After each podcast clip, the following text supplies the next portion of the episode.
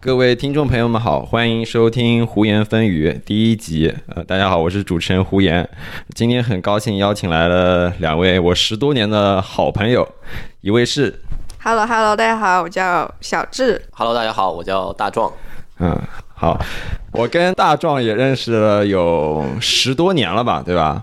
然后跟小智认识了十年不到，差不多快十年了。没有那么深厚，对对，没有差一点点，就差那么一点点，反正也认识很久。然后我基本上就是来了加拿大以后，没过多久就认识了大壮，相当于我是一二年九月份来的加拿大。两位可以说看你们是来加拿多少年了？几几年来的？大壮先说。啊，大壮先说。我我想想啊，我我我大概是在二零一零年的时候来的加拿大，然后当时呢，就是呃，在选选城市的时候，呃，可能觉得。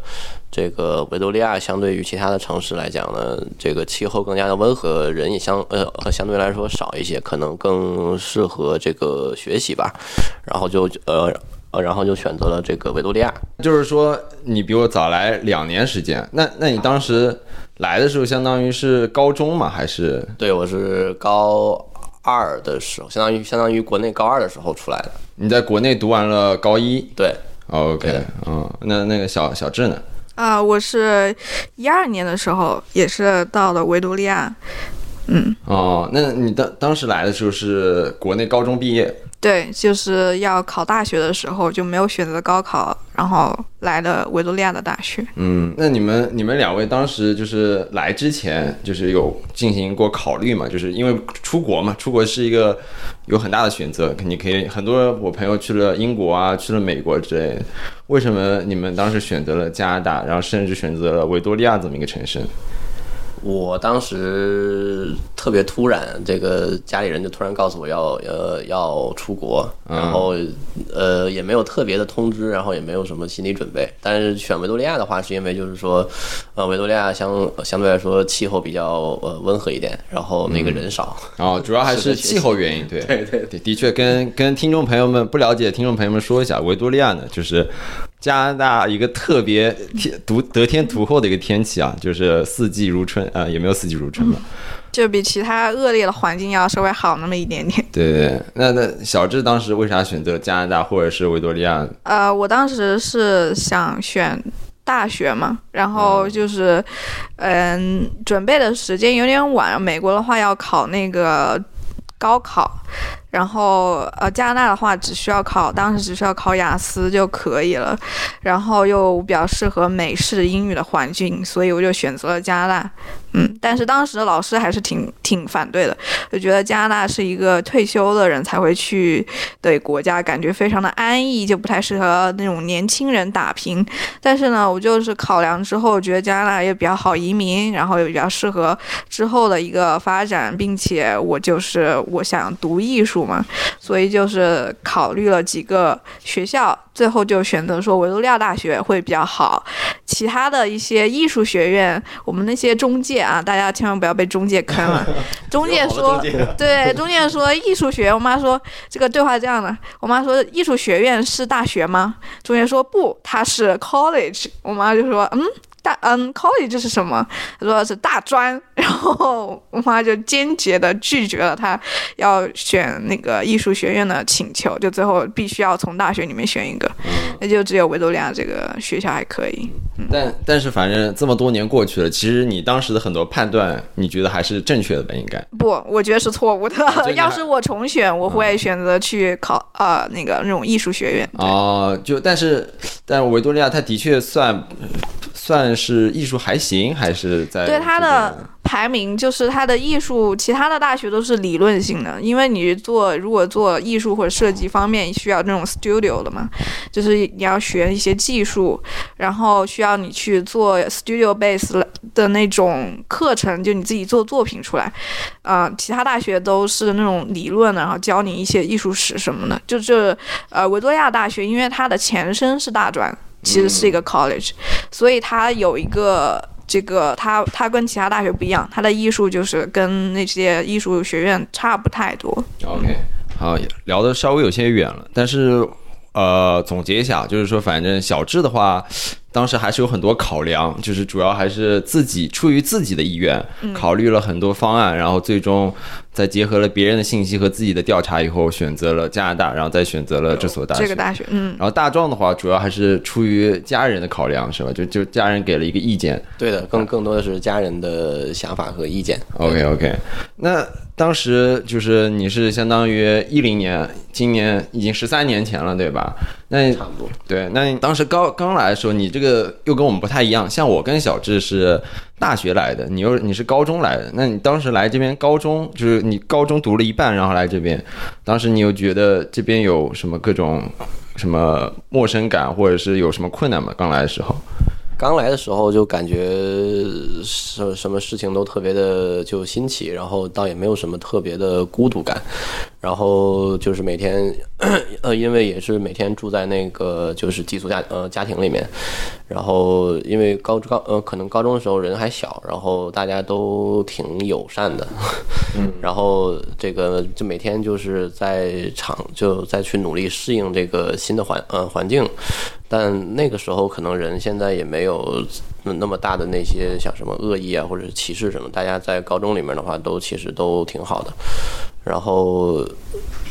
但是反而是反而是长大了之后，越大越大之后，反而有一种孤独感。但刚来的时候没有什么特别的孤独感。嗯，那你当当时那个高中班级里面有多少中国人，或者是当地人占了多少？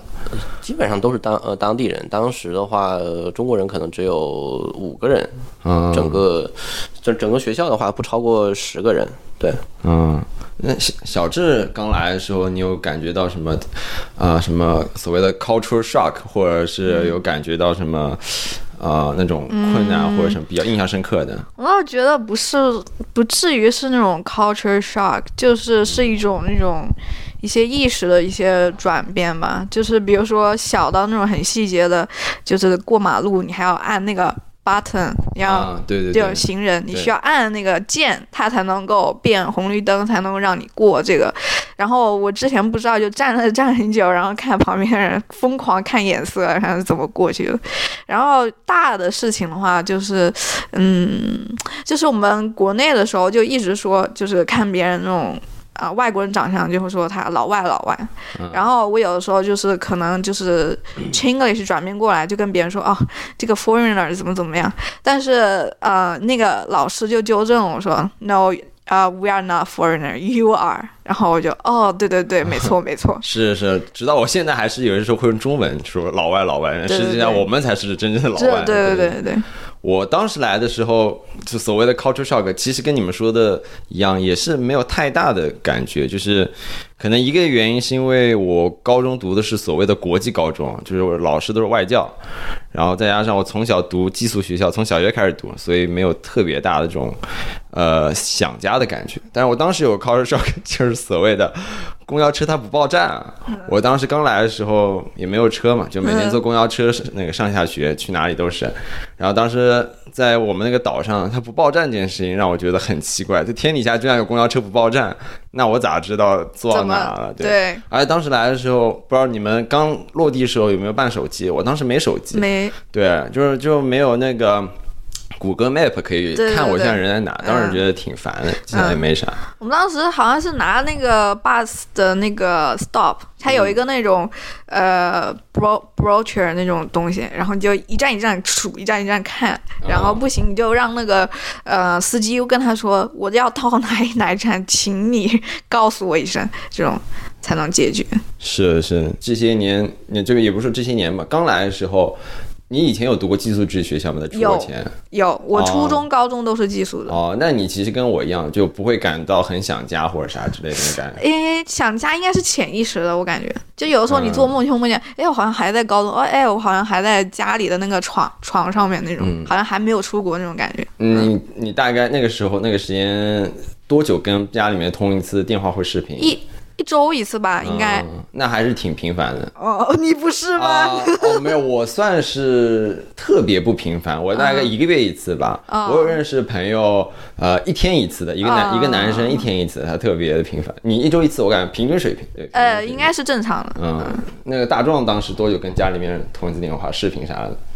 大概两到三周吧。刚开始刚到的时候可能更频繁一些，然后慢慢的就就就就会变得特别少。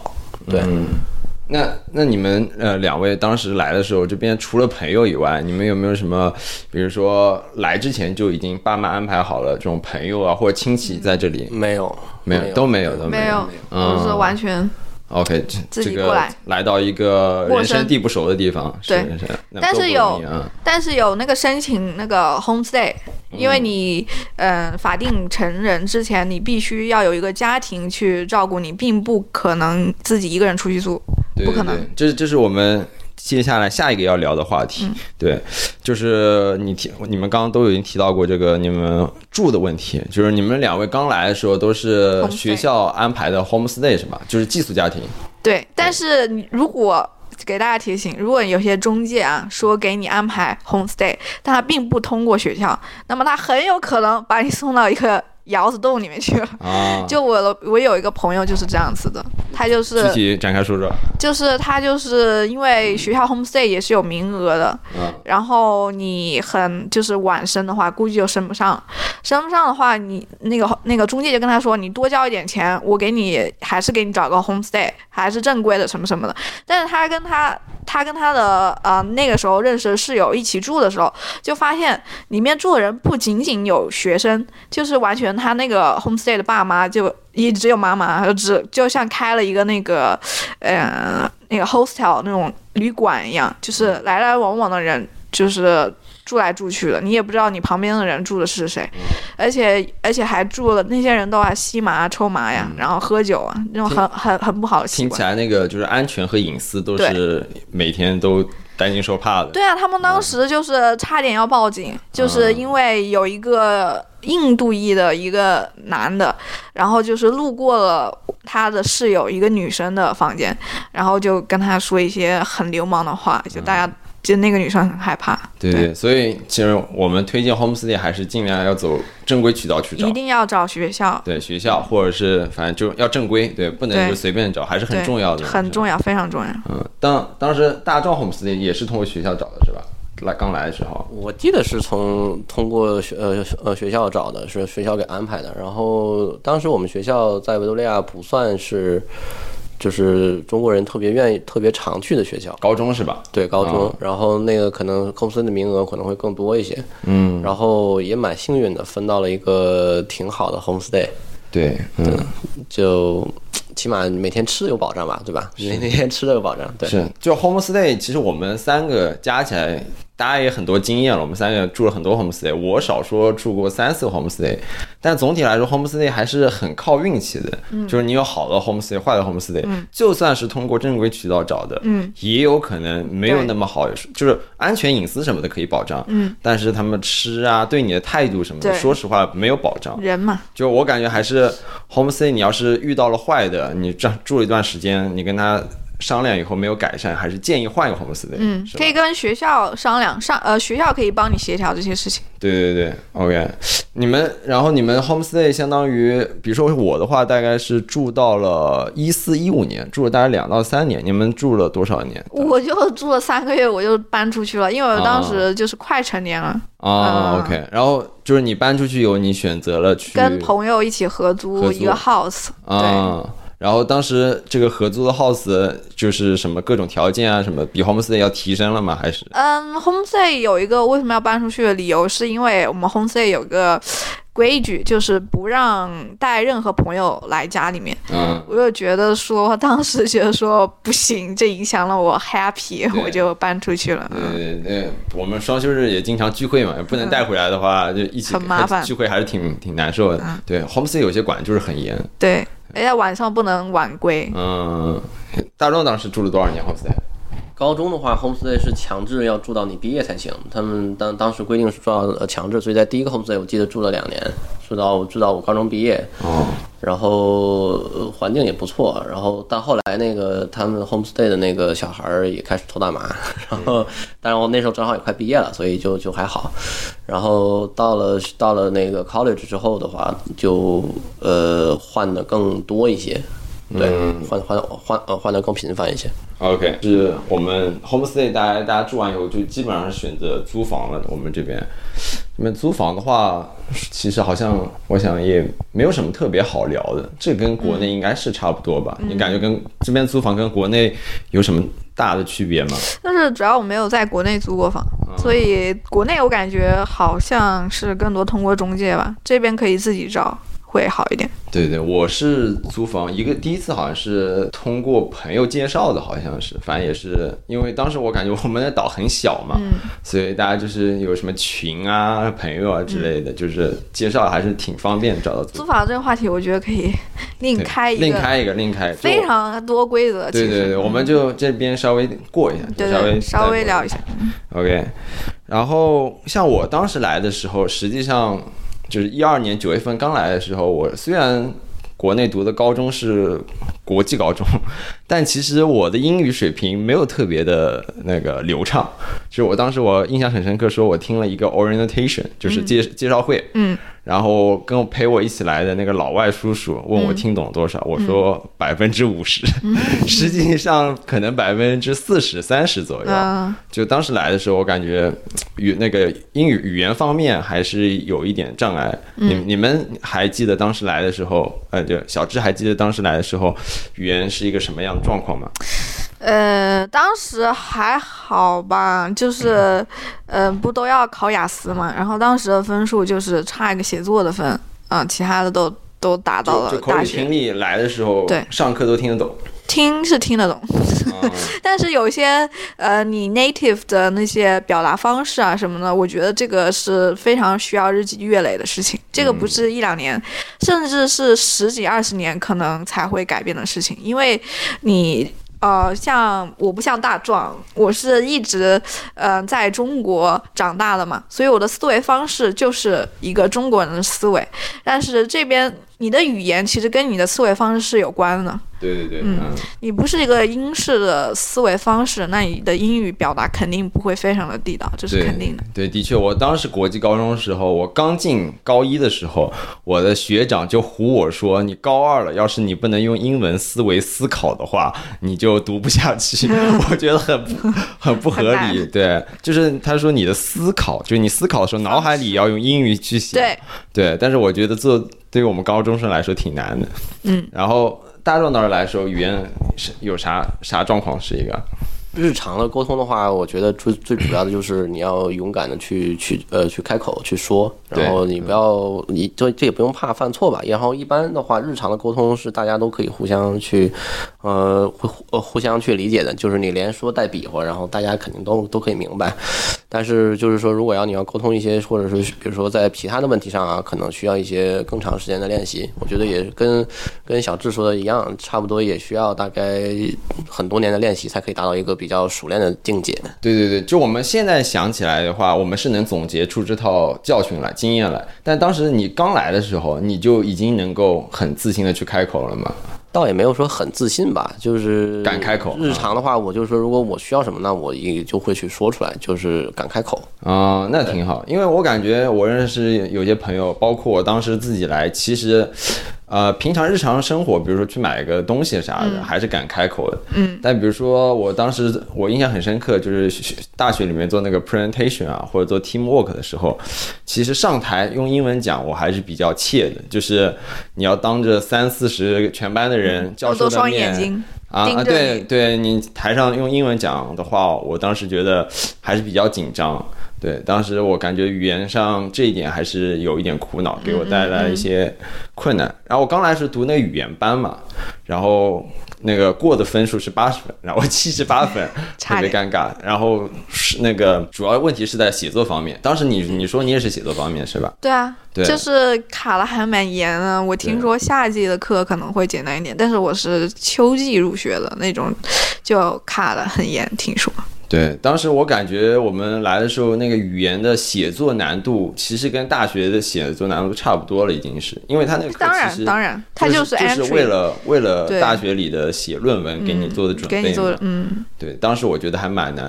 然后当时我们还要读那个 reading 的那个课，对，然后有一本叫《银王》的书，你们 The 读 Lord 了吗？Of Fly，啊，对对对，然后那个书一开始反正都大家都是要用全英文去读的，然后当时一开始我其实有点读不懂，然后后来我去找了本中文的一本《英文》，先把中文读了一遍，然后再去读英文，啊，然后那个上课的时候就回答的特别这也是一个办法。对，因为当时其实刚进语言班的时候，其实压力没有很大，因为语言班里都是国际生嘛，嗯，什么来自日本的、湖四啊，海，来自巴西的，就各各个国家人，就是大家都不是呃当地人，所以就还好。后来进了大学以后，会压力稍微大一点。嗯，刚来或者到现在为止，因为语言方面，你们还有因为这个语原因吃过什么亏啊，或遇到过什么困难之类的？具体的亏没有吧？就是就是有的时候确实有这种沟通不畅的感觉，但是你还是要张口去说。嗯嗯。对，对我感觉我跟大壮出去的时候，我觉得大壮的口语和听力比我好。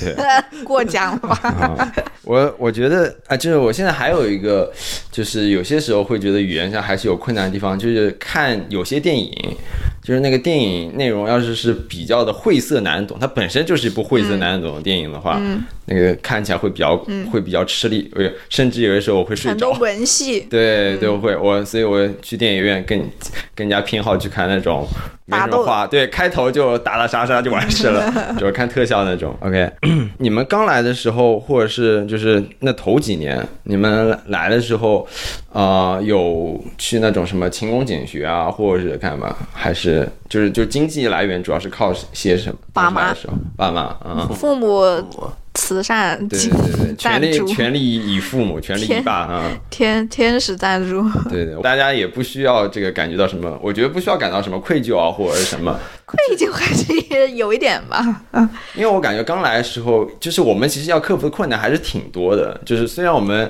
现在回头来看啊，当时可以现在轻描淡写一笑而过，但其实我觉得刚来时候我们要克服的困难很多。你要是再腾出余力去打一份工什么的。可能反而会影响到你的学习，得不偿失。嗯嗯，嗯，对，反正大壮有很多打工经历，对，你是你是几来了以后第几年开始自己去有点收入的？第第四年还是第五年，在 college 的时候，因为高中的时候我其实没有花多少钱，主要的高高中时候主要的大头的话就是学呃学费，然后这个是。呃，由父母直接来支付，所以跟我这边我也不是特别清楚到这个学学费的这个问题。然后我记得我高中的时候最大的开销可能是一开始的时候买了个那个笔记本电脑，嗯，因为呃因为那个时候可能确实是要用，然后就买了一个差不多八百刀左右的笔记本电脑，然后大概用了用了大概呃两三年，然后差差不多也是到了 college 的时候，然后就开始开销呢逐步会大起来，然后也呃然后在这个真正进到了 U Week 之后的话，开销是最大的时候，因为那个时候可能沉迷了这个手办和手游，对，这个是开销最大的时候，然后其他时间也还好。嗯，对我对我来说的话，我感觉自始至终，从 我来到现在，最大的花销永远是吃这方面。就我知道那个大壮和小智，那个家里面会自己做饭嘛，嗯，但像我比较懒，我就一直是点外卖或者出去吃，就从来到。到到目前为止，都是吃饭是个大头开销，对我来说，我感觉算下来，来的时候我印象中好像加币比较贵一点，是吧？好像当时是一比六点几，还多少？二之类的。对，现在只有一比五点几了。对，但是来就是，当时我记得我爸妈可能一个月生活费给我个一千多、两千左右。刀。对对，加币对，基本全花在了吃上面，其他花销的话，对我来说倒没有很多。嗯，但是 homestay 的话，当时是一个月八百，是包吃的。对，包吃的。但是 homestay 经历过的几个 homestay，他们的伙食质量就很一般，然后我经常会选择双休日。顶不住了，就对我就考虑到这，我就跟学校说，我一定要亚洲家庭，但是不要华人家庭，然后就很好。对，啊，所以你遇到过韩国和日本家庭？没有，我就是菲律宾家庭。啊，菲律宾家庭，嗯，他们做饭很好吃。他们做什么菜？他们就各种各样的菲律宾菜，而且还就考有的时候考虑到我是中国人，他还给我做了那种火锅，但是真的不是火锅的火锅啊。但是他反正也是尽心尽力去满足你的要求了。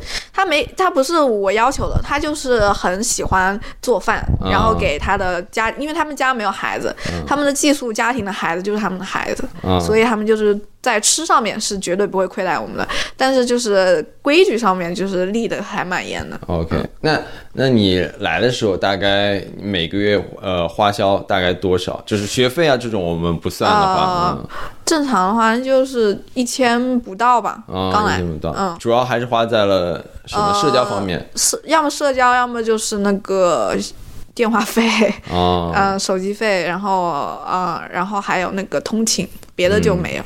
就基本上爸妈给的能够满足，就不会吃紧啊、或者怎么样。哦不会，OK，我我的话，对，反正就是吃的方面是大要求头很高。其他其他社交方面的话，就双休日出去看看电影啥的，其实跟国内比的话，价格上也没有贵出多少。比如说我们这张这边的话，电影票一张可能二十块钱。你每周三是半价的，啊，对，每周三还有个半价，但周三要上课嘛，一般情况下，嗯双休日去看的话，二十块钱就还好。对，跟吃的话，我觉得是跟国内比的话，物价上差的最多的。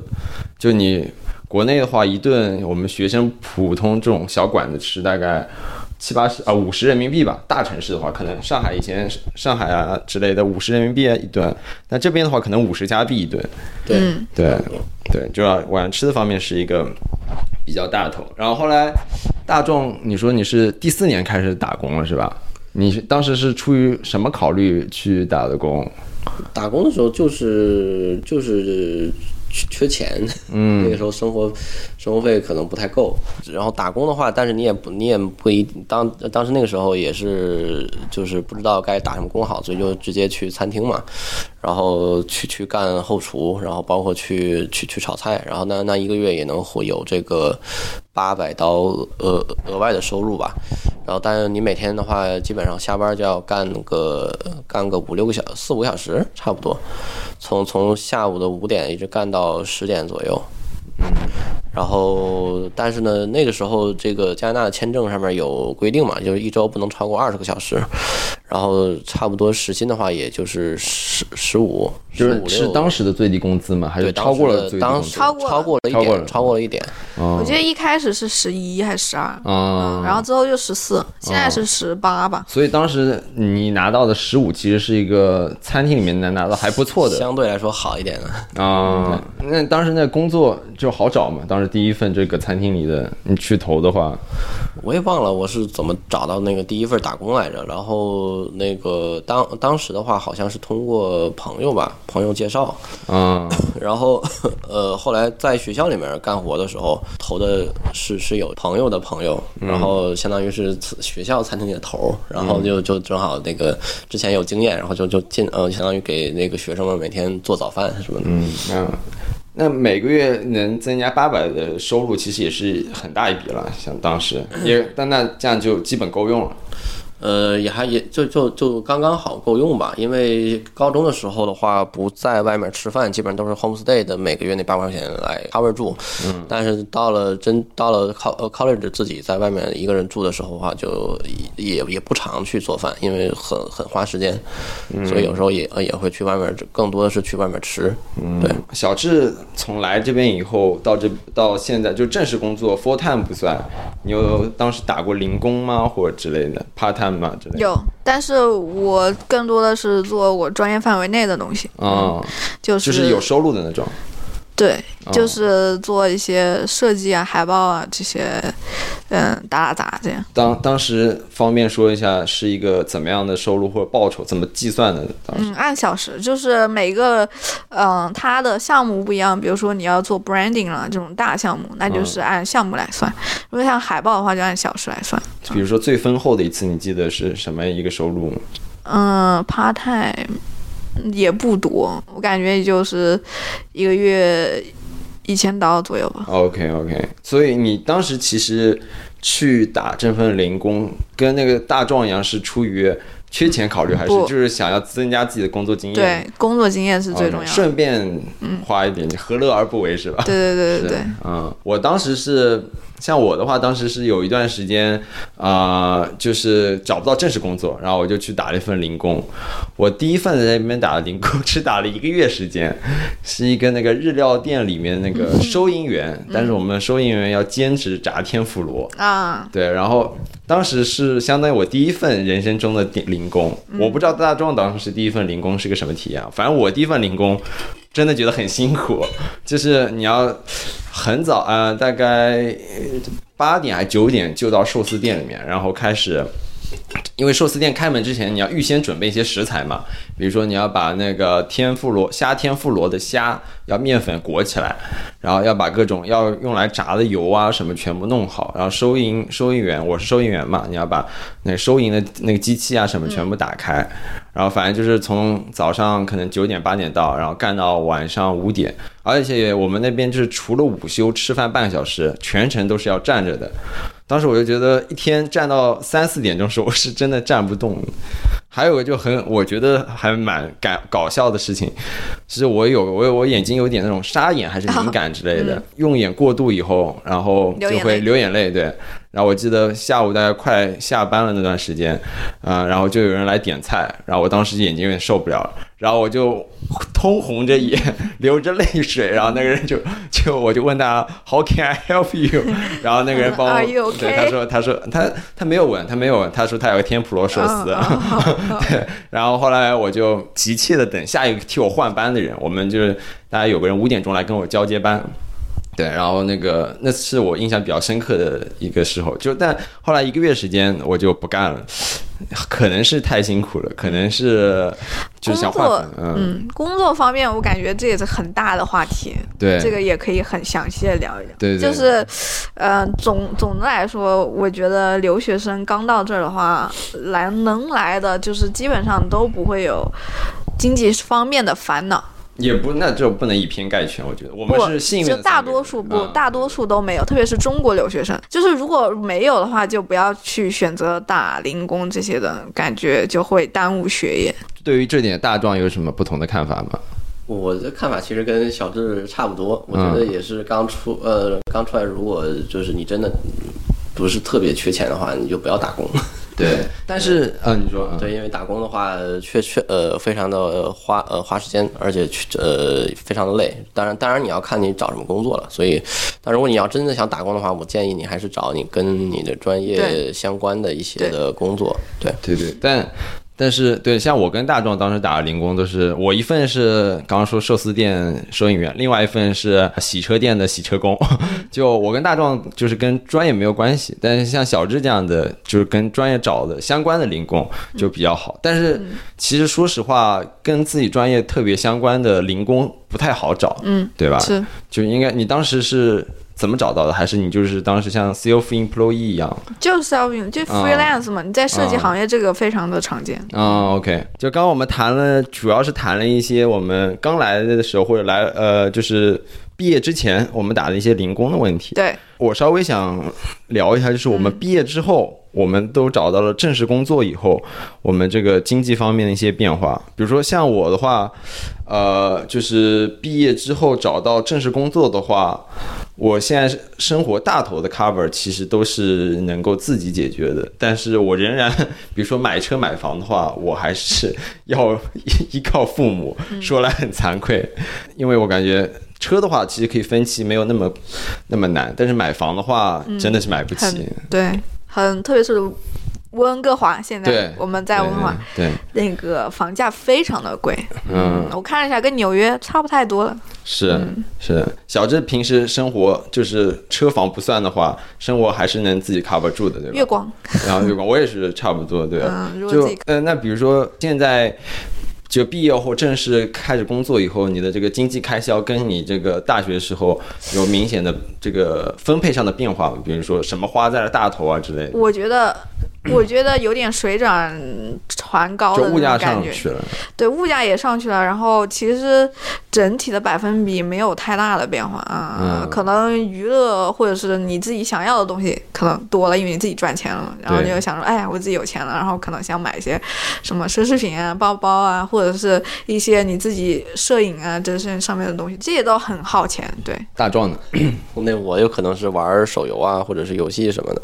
对。然后工作的话，那个因为受到专专业的一些限制啊，工工资的话也没有，比如说大家更熟知的这些像什么计算机行业这么那呃那么高，所以的话就主要的话大头的话像房租什么的还是要父母来帮忙一下的。嗯，然后但但也基本上是月呃月光，甚至是月付。对，像我们其实我们三位都是住在比较市中心的地方，像你们住在 downtown，我们住在奔乐比。就我我没有做过很多研究啊，但是我感觉奔乐比，你要是想住在离地铁站或者是商圈比较近的地方，一个月好歹得要个两千左右吧的。你们 downtown 也差不多这个价。当然，当然，对，那两千加币的话，其实还是很大的一笔开销。是对你像比如说加拿大平均工资可能六万左右，然后一个月下来可能可能会更小一点，五啊，对对，月薪月薪六万左右，对五六万这样子。五六万吧，差不多。对你要是因为我跟有一些路人啊，加拿大路人聊，我看他们就是想住在市中心，实际上是一件很不容易的事情。是。就你可能一个月几乎工资都摊在了房租上面。对，但我们两个人住还好，哦我看有的嗯，呃，隔壁的是三个人那种壮汉，三个人 share 一个房子，嗯。也但就是挤了点啊，但他们工作通行方便啊，也还行。嗯，这个就呃，租房对租房就是刚刚小智提了，就是你们两个人 share 一个地方，对吧？这个我感觉也可以聊聊到另外一个话题，就是关于合租以后室友方面，你们有没有什么就是合租以后室友方面有遇到过什么奇葩的人或者是啊，我可以说一天一夜，这个我觉得可以开另开一个话题。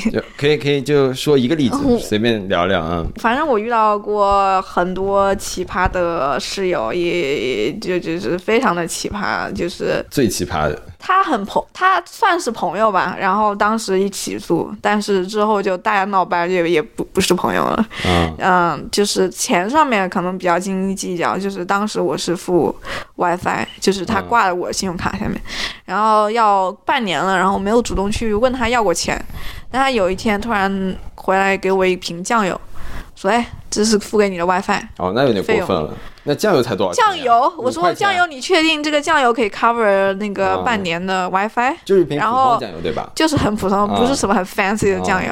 然后，然后我说，而且我当时也不怎么在家做饭，我说我不，我你有没有想过我不用酱油？嗯，你为什么给我买这在个？在发生这件事情之前，你们的关系还行吗？呃，也不太行，反正有很多故事。我跟你说，这个可以另开一期讲真的，现在讲就是没完没了。对，反正就是你遇到的这个，你举的这个例子，就是遇到最奇葩的这个室友，最相处最不来的室友，他主要就是在经济上，经济以及卫生条件上面，就是本来嗯。就是大家租的房子就还好，就也嗯。没有什么卫生问题。但是当他和我一起合租了之后，我们就会遇到一些卫生问题，什么虫子啦，什么嗯。飞蛾啦，什么老鼠啦，嗯，都有，都遇到过。还有，甚至床上还有那种像，还有那种那种虫子，嗯，就是特虫灾都遇到过，嗯很吓人。但你比如说有遇到过合资，你合资过很多人，但大大比例上室友是偏正常的。呃，对，但啊。是室友嘛，就是你如果特别是你跟朋友一起合租的话，嗯。你就需要有一个心理准备，就是可能你们就不会是朋友了，因为你们的那个关系距离就很近，对。然后也会有一些经济上面的问题。是的，是的。大壮有遇到过什么比较差的这个？我的话只有只遇到过一次，嗯呃，当当时主要是房东也也不太行，然后那个人印象也很深刻，是他说他自称啊是是从中从国内来的这个访访问学者，然后呃当时我是住住在那个地下室，嗯。然后他们包括楼呃呃楼上一层的话是是是那个访问学者和另外一个男呃男的在嗯、在一块儿住，然后的话阁嗯、阁楼的话是一个我同学当当时是一个女生，然后她她在阁楼住。然后主要原因的话，也是因为卫生方面的问呃问题吧。然后后来呃，就后来也就搬走了。但是那个呃当时那个访问学者的卫生是我见过的最最呃最差的一个。对，嗯对，所以这么听下来，其实感觉跟室友的话，就是卫生，就是互相共，尤其是共享那个空间的那个卫生，要对要自己自己注意自律啊，不然的话，遇到像这样的室友真的是很头大，你 你也没法说把他赶出去什么的嘛，对吧？你可以选择搬走，对你只能自己选择搬走，你没有办法把他赶出去。对，呃，我我是跟大壮当过两年室友，特别开心那段时间，就是当时感觉住 homestay，然后就遇到了大壮，然后我跟大壮经常一起去买饭啊，去外面玩啊什么，我就印象中啊。遇到好的室友还是比例偏大的，就是奇葩室友可能有，但其实还也就是那么几个极个别，嗯，大多数还是可能跟大家租房的那个渠道有关系吧。你是朋友推荐呢，还是中介啊，还是什么之类广告啊什么？有一些，但是有一个你的那个心理阴影就很大。对对，的确的确，而且那段时间你肯定就生活很很不开心，就会影响到你的工作啊、学习啊，你就身心疲惫，每天回家。对对对。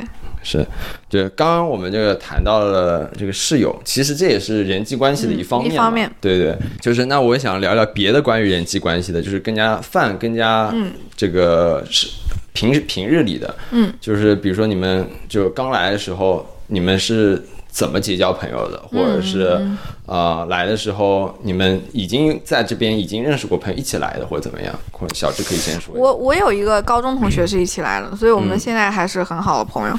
然后。嗯，其他的朋友都是上课的时候认识的，或者参加社团什么的，这也是一个很好的结交朋友的方式。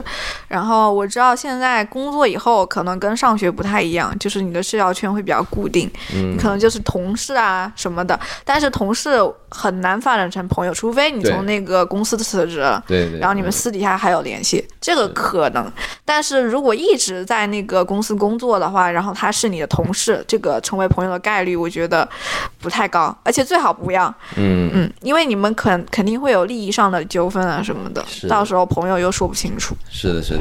现在你的交际圈里面的朋友，大多数是以前读书时候认识的，对吧？呃，都有，还有还有那些什么在。参加一些那种活动上面，嗯，就是很突然的认识的那种投演员的朋友也有。嗯，是我们我们也知道那个小智是一个那个交际方面强项啊。没有不如你，不如你。彼此彼此啊，彼此彼此。大壮那刚来的时候就是咋认识的？刚刚来的高中嘛，跟我跟小智又不太一样。认识朋友的话是上课好认识吗？还是？呃，上课的话就。就怎怎么说呢？就是可能还是一开始的时候，主要想是跟那个本地人去去去多沟通一点，然后后来的话，也是跟慢慢的跟那个我们这些中国的同同学都都呃都熟悉了起来。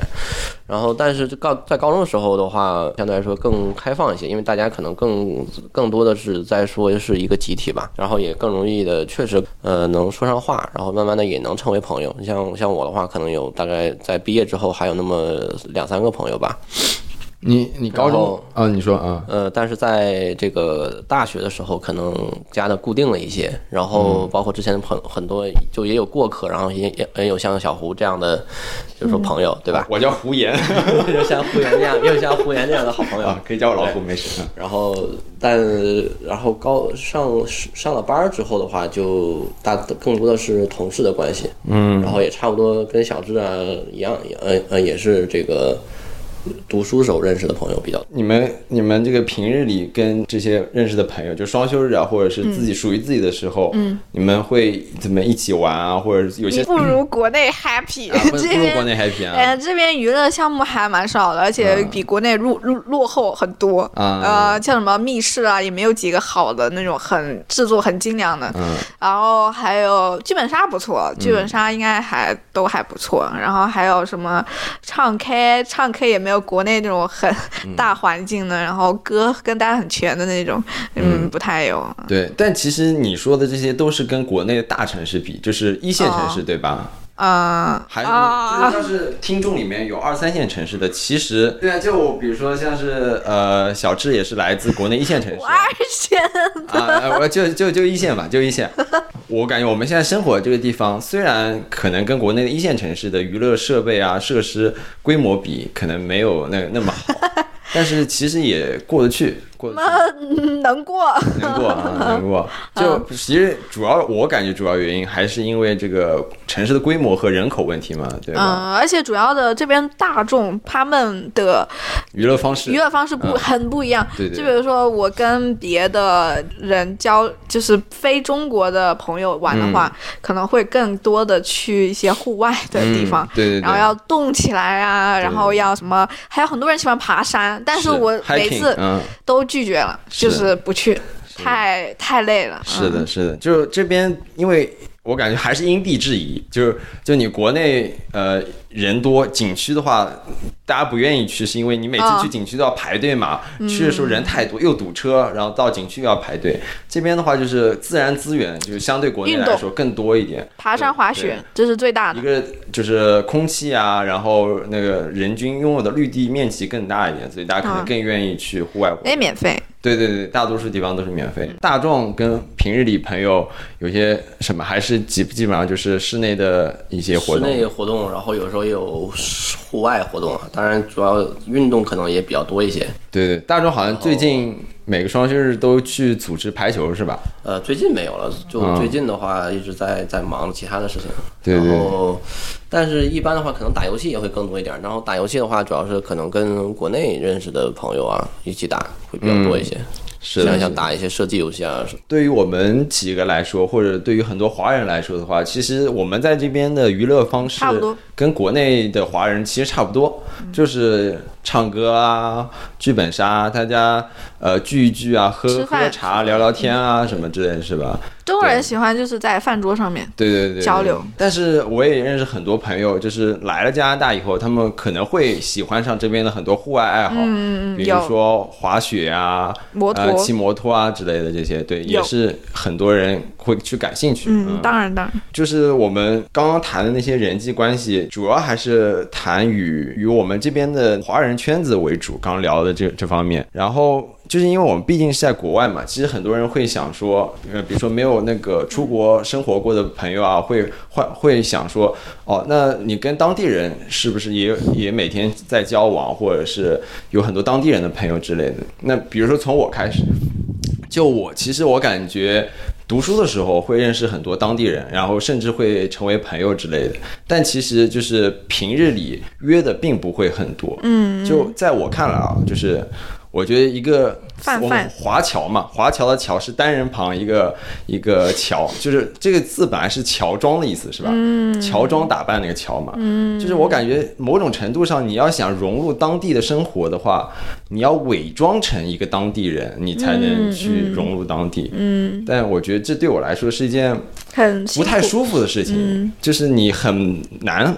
舒服的去伪装成当地人，对。一个是伪那个模仿当地人的说话口音啊，然后那个生看他们看的一些东西，当地人喜欢棒球什么的，对对对，文化背景其实区别很不一样。而且他们有一些笑话，他们都在笑，然后那种嗯，为什么？有什么好笑的？就是那种不太懂。是的，是的，就比如说像我现在接触最多的当地人，就是所谓的我口中的老外，就是还是从工作中同事嘛，同事，啊比如说我们疫情之前，我们每天都要去办公室，啊然后就大家会茶余饭后聊聊天啊，开玩笑什么。但其实还好了，加拿大本来就移民国家，对对对所以他们对各个人种、各个不同背景比较的包容人非常的包容。对，相对其他，比如说可能美国啦，或者是英国，其他的美国也是移民国家，英国可能比较明显。对，但美国的民族对立会比较嗯，高。对对对，有可能，嗯，我感觉跟他们聊天，有的时候他们就算我现在英文水平，我觉得比读书时候要好很多，但是他们讲的有一些比较跟背景文化有关的笑话，我仍然 get 不到笑点，嗯，我就尴尬的笑笑。但是的确，正如小智所说啊，就是我们办公室有一半以上的人都是外来人口，对。就是来自啊、比如说我我的领导来自巴西，对。我的同事来自墨西哥啊、葡萄牙啊各个地方啊，就是本地人，土生土长本地人，大概是一半很少，对，一半左右。本是土土生土长本地人正在那个 Art Gallery 门口示威 对，我不好意思，我是说啊一八 一八几你说的是白人是不是？对白人。白人，嗯。土生土长本地人非常惨，我跟你说也啊这这个很惨，话题也很大，这个扯远了，扯远了。啊。在那抗议呢，在。对对对。啊，那那小智现在，你比如说你读书的时候认识的那个当地人，就是我所谓的，白人，也可以是黑人嘛，就是反正就是从小从他小时候生活就在加拿大生活的本地人，对吧？嗯他你们那个之后还有更多的，就是毕业之后还有更多的交往吗？毕业之后倒很很少，就是很多的都是那种泛泛的交流，然后可能就是有的时候当时玩的好的时候，可能出去玩一下，或者是嗯稍微聚一下会。对但是毕业之后，就比如可能不在一起上课啊什么的，就很难再联系了。嗯啊、因为你们之间的交流就是。当时当课的，就是他的话题都是一些跟课啊、跟那些什么有关的共同，话题，嗯，很少。就是如果走心的聊，你们没有怎么走心过，所以你嗯们之后毕业之后也很难再联系。是我感觉走心是一方面，另外一个就是每天接触的资讯其实也不太一样。比如说他们看的东西啊，喜欢的喜欢的一些媒体啊，跟我们看的喜欢的媒体可能还是有些出入，是吧？嗯，还好吧，就是嗯，嗯，大家都看 Netflix 嘛，可能喜欢的频道对，这个这个可以聊。就我们同事之前以以前最大的话题是什么《冰与火之歌》这对啊全世界、全世界人民都喜闻乐见的东西。其实也有很好的，就是也有一些呃，我觉得现在最让我舒服的社交状态是，呃，你不一定一定要和那个人成为一个非常深的友谊，非常那个什么挚友这种，不不不需要追求这些东西。你这样要不然给别人压力，你给给你自己也很大压力。你就是让自己舒服的状态跟他聊天，你跟他可能之后。不见面，但是你跟他聊天的时候，你有舒服的 get 到他的 information，你也有给到你的观点输出，这就够了，就可以了。对，这个这个这一点我也赞同，就是不用不是想说跟每个人在交往的时候都想一定要成为挚友，嗯，那就双方压力很大。对，但是我觉得在这个在这个前提的话，就是你已经有了那么几个挚友，不然的话，我觉得作为我在异国他乡，还是会感到孤独的。孤独对，是人这一辈子一定会有的状态，不管你有没有挚友。但是会好很多。就因为你像我，我们三个在这边都没有亲人嘛，对吧？你比如说你举个例子，你要是你刚刚说的，现在朋友最理想的模式是这样子，但是你要在这边一个挚友都没有，你不会想要挚友，或者是会感到孤独吗？要没有的话，呃，想要肯定是会想要，但是我认为孤独不会因为你有多少个挚友而去消失掉，这件事情是不可能的。嗯，所以做，特别是越长大，你会越孤独，因为你的情感需求越大。你小的时候，你可能你情感需求就是哦，吃每天吃得饱，每天吃饭吃得好好吃的就开心了。嗯但你现在就是有世俗的什么经济上压力啊，什么欲望呀、然后还有一些你自己可能有一些深刻的自己的一些思考，就是我这辈子应该要在哪里呢？应该怎么怎么做呢？这些很 deep 的 question。然后你可能有时候没有找到一个精神的共鸣，或者是的人或者事能够去分担你这些想法、一些杂杂念，就会有孤独。嗯，大壮呢？大壮读书的时候，或者是之前认识的一些，或者随便什么时候吧，就当地认识的朋友，后面还有深交吗？后面的话也也很难有深交，我觉得。但是呃，你比如说像我高中毕业之后的话，好最好的那个当当当时认识最好的朋友去了那个安呃全呃全呃去了安省，相当于是从物理意义上的隔绝开来了。啊 对，对，就有时候也会从那个 Facebook 上问候，互相问候一下，但是基本上也不会怎么再联系。然后所以说，可能就当时就呃呃，就是说我呃想想呃想跟本地人多交流的话，可能是一种美好的这种幻想。就这个就是上了 college 之后才嗯慢慢的觉得啊，就这个就这个事情。对，我觉得这种事情本身也没有办法强求。虽然我觉得很多人出国之前，或者说没有出国过的朋友，想想想象中都是跟当地人打成一片那种，但实际上在在我看来，这边每一个种族或者是每一个呃怎么样，都是有一个自己的比较固定的圈，子。对，然后也是偏向那种抱团那种。你要想进入某一个圈子的话，你可能就是要付出很多的时间成本，要去学习他们、模仿他们这种。嗯是这这个也有比较认识的例子。对，也有，那肯定是有人是这样子做的嘛，是吧？对对对对的。嗯，没有，我是觉得说融，嗯，没有必要一定说我是一定是哪个圈子，你又一定是哪个圈子。这个这个，你可能你当时你抱着这个想法的话，你就一定固定在这个圈子。嗯，你最好不要有这种想法，就是我看跟这个很简单嘛，交朋友，你你跟这个人哦，我还蛮喜欢他的这个处事态度，或者是欣赏哪个方面，那你就跟他。呃，聊嘛，你就跟他，你就跟他说，OK，我很欣赏你这些东西，你也或者是怎么样的，你们有共同话题的话，你们就可以或者共同爱好的话，就可以一起去 develop 这个爱好，一起去玩、就可以了。That's it，就是没有必要说啊，我一定要全部都是白人，都是我的好朋友，我就跟白人做 bro，就是也也也不需要，或者是我特别喜欢 hip hop，我就喜欢黑人，嗯，黑人文化是我的根，也没有必要是这样，对对对，没有必要，就是你就是啊怎么舒服的，你就喜欢这个人，你就是跟他一起交流就好了。对，就是还是要看具体的个人，就是对，不是说他你不跟他圈子背景对对，但是呃，背景也可以，就是嗯。背景，你们背景有差异，也是一个话题啊，也是你们哦，为什么他会，比如说呃，过年的时候有人给白红包，有的人给黑红红的红色的，我们给红包嘛，嗯是红色的，那就觉得很有趣，对就是啊，他的文化背景不同，我的不同，也是一个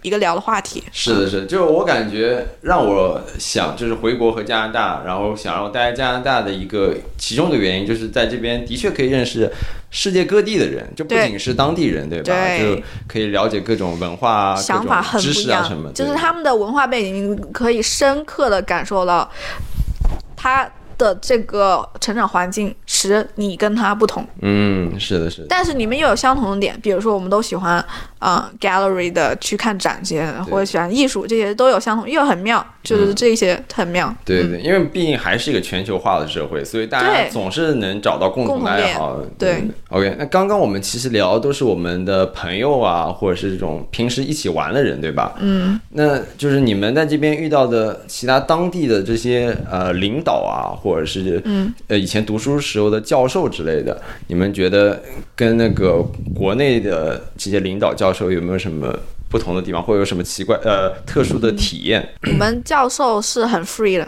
嗯就是呃嗯，就是不像国内教授一样会非常严格的，就是给你一比较严格一点嘛，就给你灌。灌输一些知识，才是你专业课上的知识什么的。然后我们的教教授呢，他会更希望能够，与其教授你一些知识，更希望能够教授你思考的方式。嗯就他会批判你，批评你的，呃，也不算批评嘛，他正确说法是 critique，就是你每一个作品做出来之后，在中间他可能有几个环节都需要给。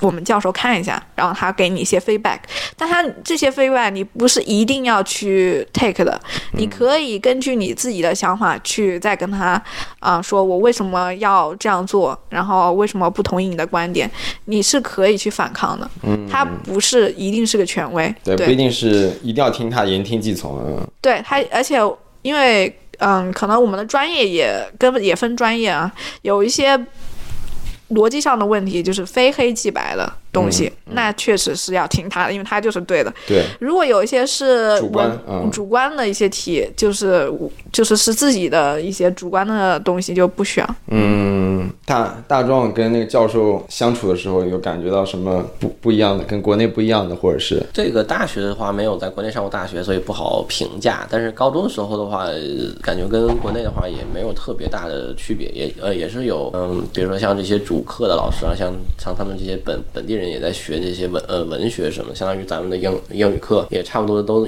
呃都有很严厉的呃老师，当然也有很那个轻松的一些呃老师吧。然后主要的一个差别的话，你要硬硬说有差别的话，就是说体育课不会被其他老呃老师抢占时间，所以所以这个啊体育体呃体育课一直都呃都是这个非常好的一节课。对，然后大学的话，老师们其实也有自己的一些圈子，像像我们这个艺术系的话，可能也有一些老师啊认识的这个学生的家长什么的，然后把这扯远了，这是艺术圈独有的那种。